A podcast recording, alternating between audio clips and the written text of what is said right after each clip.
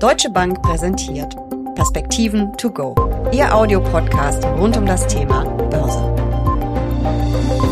Es geht weiter munter hoch und runter an den Aktienmärkten. Die Nervosität ist noch immer hoch, wie wir vergangene Woche nach Veröffentlichung der US-Inflationszahlen erleben durften. Doch auf den jähen Absturz folgte die Erholung. Und nun steigen die Kurse. Nur wie lange noch? Themen, die Anlegern die Laune verderben könnten, gibt es schließlich genug.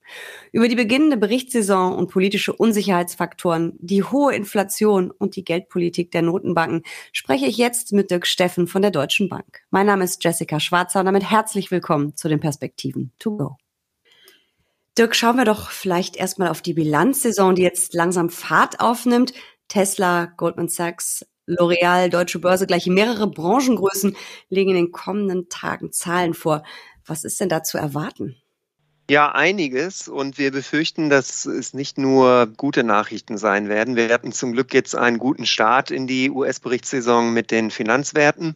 Und äh, wir, wir hoffen, dass, dass der Markt das weiterhin gut verkraften kann, weil das, was sich da anbahnt, sind natürlich wahrscheinlich Anpassungen der Gewinnerwartung nach unten. Mhm. Es könnte aber sein, dass vielleicht dieses Quartal noch nicht das Quartal dafür ist, sondern dass es vielleicht erst im nächsten Quartal der Fall sein wird. Wir hatten jetzt relativ positive Einschätzungen, zumindest mal von US-Banken bezüglich auf den Zustand der US-Volkswirtschaft. Also das macht schon etwas Hoffnung, dass wir vielleicht noch einigermaßen glimpflich durch die Berichtssaison durchkommen. Also die Banken haben halbwegs gut bilanziert, also berichtet. Bilanz ist es ja noch nicht. Ähm, Gibt es denn Branchen, wo du besonders negative Überraschungen erwartest oder wo die Gefahr besonders hoch ist, dass eine negative Überraschung kommen wird? Eigentlich alles, was mit Gütern zu tun hat, also mhm. harte mhm. Produktion und auch konsumentenbezogene Unternehmen, die, die vielleicht unter einer gewissen Konsumzurückhaltung dann leiden könnten. Mhm. Andererseits gibt es natürlich auch viele Unternehmen, beispielsweise im Softwarebereich, wo zumindest mal die stark gestiegenen Inputkosten nicht ganz so dramatisch ihre Spuren hinterlassen äh, werden sollten. Deswegen gibt es gerade in den USA, glaube ich, durch diese hohe Sektorgewichtung in diesen nicht produzierenden Bereichen doch noch äh, vielleicht Hoffnung, dass, äh, dass es einigermaßen gut ausgehen kann. Es wird auf jeden Fall spannend in den kommenden Tagen, zwei, drei Wochen. Eine Frage dazu noch, welche Rolle spielt denn da der starke Dollar?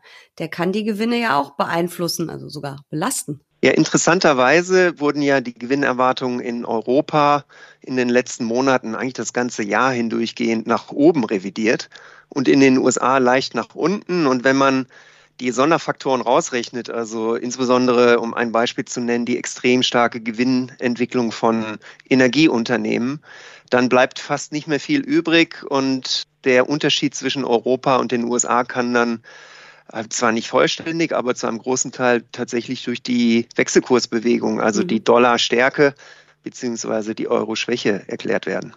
Das ist äh, sehr spannend. Ich bin auch mal gespannt, was da an, in den Ausblicken stecken wird. Du hast gerade schon angedeutet, dass vielleicht noch nicht das jetzige Quartal, also vielmehr das dritte Quartal, über das jetzt berichtet wird, das Problemquartal wird, sondern vielleicht das vierte Quartal, in dem wir ja jetzt schon stecken. Glaubst du, dass da noch äh, einiges auf uns zukommen wird?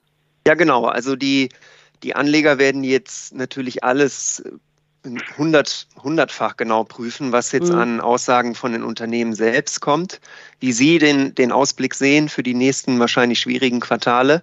Und deswegen kommt es wahrscheinlich gar nicht so sehr auf die berichteten Zahlen jetzt an, sondern auf das, was der Unternehmenssektor selber erwartet. Und das kann entweder jetzt stattfinden, weil die Preisschocks so, so dramatisch ausgefallen sind in diesem Jahr, oder man wartet auf das eher übliche vierte Quartal, was dann im quasi zum Jahresbeginn im Januar, Februar dann berichtet wird. Und das, das wissen wir schlicht jetzt noch nicht. Schauen wir mal auf eine andere sehr wichtige Zahl, die Inflationszahlen. Äh, die sind ja in der vergangenen Woche in den USA wieder veröffentlicht worden. Donnerstag war es.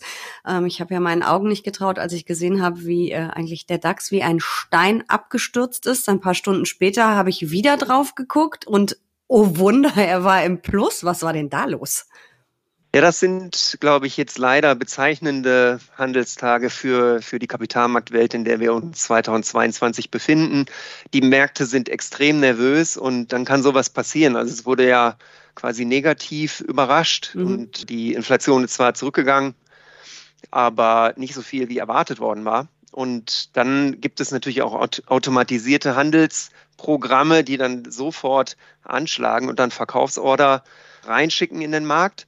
Und danach kam offensichtlich eine Welle von, ja, wir nennen das gern Bargain Hunters, also die Schnäppchenjäger, die dann mhm. sich vielleicht vorstellen konnten, dass das jetzt doch vielleicht der schlimmste Punkt gewesen ist bei der US-Inflation. So sehen wir das ja auch, also dass die mhm. Gipfelzeit jetzt angebrochen ist.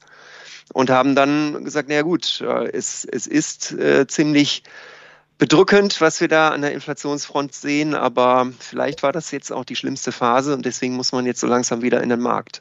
Zwei Nachfragen dazu. Äh, totale Überreaktion also am vergangenen Donnerstag und die zweite Nachfrage, wenn das die schlimmste Phase gesein, gewesen sein könnte, war das vielleicht auch der Startschuss für eine Erholungsrallye? Ja, ich bin ja immer bullish, du kennst mich ja, also das stimmt aber auch nicht, also zumindest äh, dieses Jahr zumindest. Und äh, ich kann auch bearish sein oder pessimistisch eingestellt sein, aber ich, ich glaube tatsächlich, dass das Feld hier bereitet ist für eine gewisse Erholungsphase.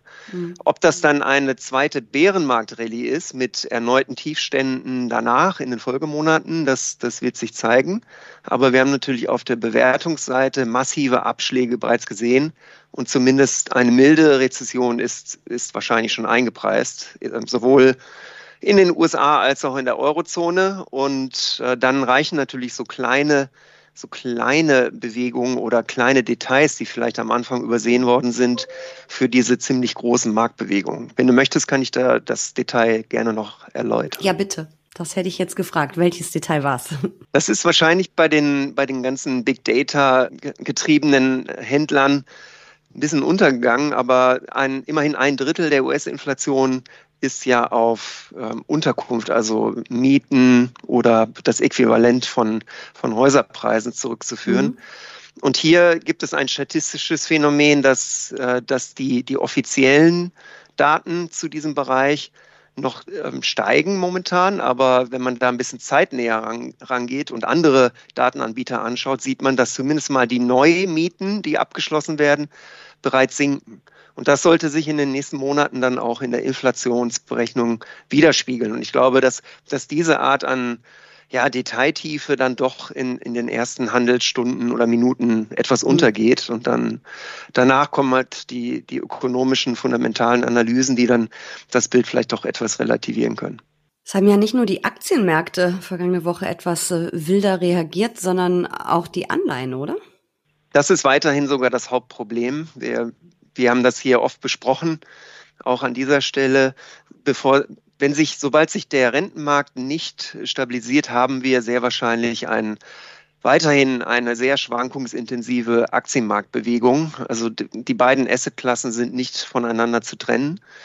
Und hier hatten wir in den letzten zwei Wochen ein britisches Problem, wenn ich das mal äh, mhm. so beschreiben darf. Und das kam zum falschen Moment, weil natürlich die Rentenmärkte international vernetzt sind und hier dann auch die Negativentwicklungen in Großbritannien dann in den USA und in der Eurozone zu spüren waren. Und äh, hier ist das natürlich das politische Geschehen und das mhm.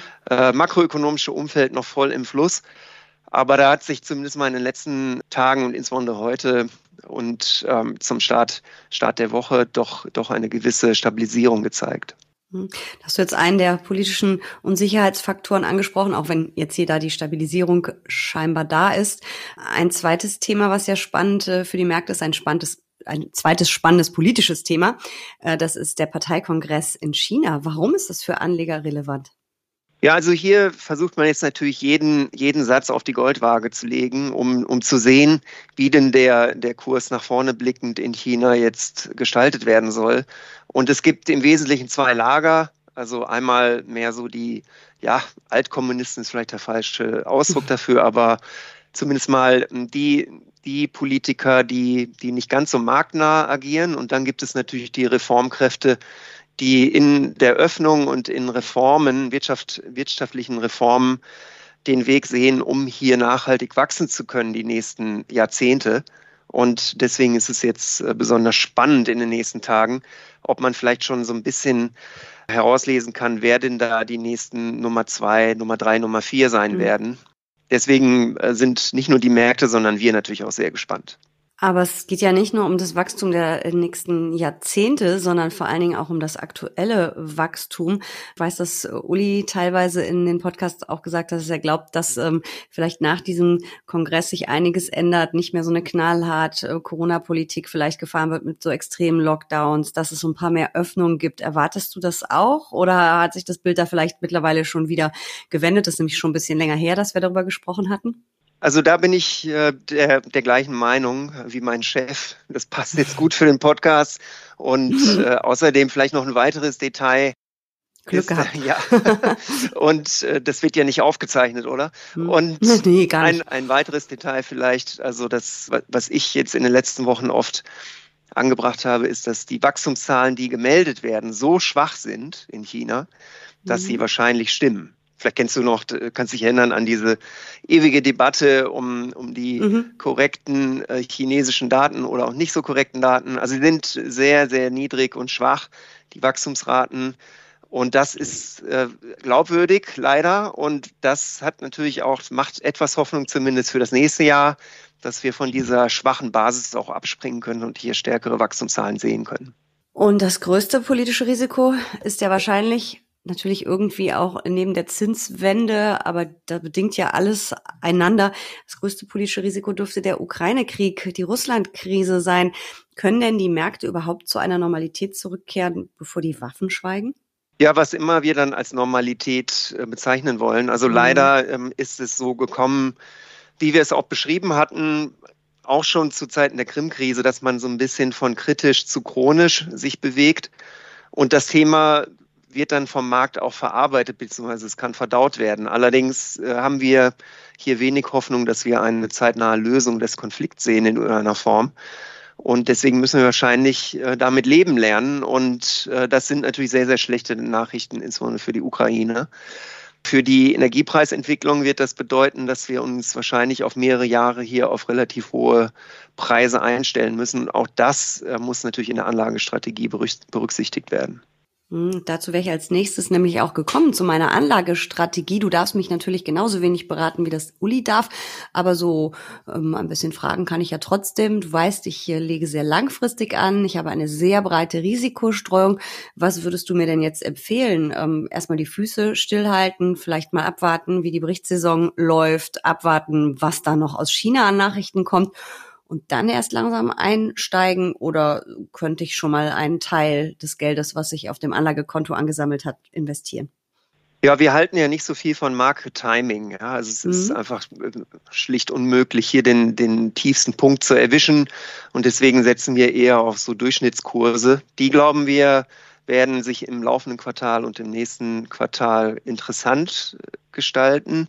Und Was heißt so denn ist es vielleicht nach oben eine, oder eine gute Möglichkeit, unten? in interessante Investment- und Wachstumsopportunitäten reinzukommen, dadurch, dass wir halt in diesen schwankenden und niedrig bewerteten Marktphasen uns noch befinden. Aber du hast natürlich jetzt so Wachstumschancen und so weiter. Das wären ja dann bestimmte Branchen wahrscheinlich, die du da im Auge hast, die vielleicht interessant sein könnten. Erste Frage, welche wären das? Und zweite Frage nochmal, was mache ich denn mit meinem breit gestreuten Depot? Es gibt ja viele, die setzen auf ETFs, äh, vielleicht auf den MSCI World oder setzen auf global streuende ähm, Investmentfonds, also aktiv gemanagte. Was machen die? Also wenn ich jetzt nicht so aktiv hier rein will und mir eine bestimmte Branche vielleicht rauspicken will. Ja gut, die Bran es sind für mich äh, sind, ist es so eine zweigeteilte Welt, mhm. mindestens, mhm. also mindestens zweigeteilt nach vorne blickend. Und der US-Markt, da finden sich natürlich sehr viele Wachstumsthemen, insbesondere im Technologiesektor. Dieser Bereich wird am stärksten profitieren, wenn sich der Rentenmarkt stabilisiert. Mhm. Und hier in Europa haben wir halt eher die zyklischen Werte und die niedrig bewerteten Sektoren. Und die sind, befinden sich momentan auf derart niedrigen Niveaus, dass man hier, glaube ich, aus dieser Warte, wenn man jetzt mehr so ein Value-Investor ist, der günstige Aktienmarkt äh, mag, dann ist man wahrscheinlich in Europa sogar besser aufge, aufgehoben. Mhm. Und das in Summe sind natürlich gute Nachrichten für ein globales Portfolio, weil man dann die beiden, diese beiden sehr unterschiedlichen Komponenten durchaus kombinieren, kombinieren kann, nach vorne blickend. Aber ich deute das richtig. Du bist doch noch verhalten optimistisch und glaubst schon, dass, äh, also, dass die Welt erstens nicht untergeht und äh, zweitens irgendwann die Börsenkurse auch wieder steigen. Ja, ich glaube, der Fehler wäre jetzt zu, äh, zu sagen, dass, dass es eine Einbahnstraße ist und dass es nur noch mhm. schlechter werden kann nach vorne blickend. Also bei, es kann in beide Richtungen laufen aus unserer Sicht. Der Markt geht nicht äh, total naiv in diesen schwierigen Winter hinein. Deswegen haben wir ja auch diese günstigen Bewertungsniveaus momentan, äh, die einfach vor dreiviertel Jahren noch unvorstellbar waren. Und äh, in diesem, in diesem Umfeld werden sich wahrscheinlich die, die Investment- und Anlagegelegenheiten auftun. Nur mhm. das Problem ist natürlich wie immer, dass, dass die, die, die Risiken ziemlich, ziemlich groß sind und deswegen wäre es auch falsch, jetzt hier zu starke Wetten einzugehen. Mhm. Und äh, ich glaube, dann, dann liegt wahrscheinlich die Wahrheit irgendwo in der Mitte. Also Risiken auf jeden Fall beachten, als allererstes diskutieren und danach geht es dann für uns um die Chancen, äh, die sich wahrscheinlich zunehmend ergeben werden. Es bleibt auf jeden Fall spannend und ich bin sehr, sehr gespannt, wie es vor allen Dingen mit der Berichtssaison laufen wird. Ich bin ja auch immer sehr optimistisch, im Moment vielleicht nur verhalten optimistisch. Ähm, wir bleiben dran bei den Perspektiven to go. Danke dir, Dirk. Sehr gerne.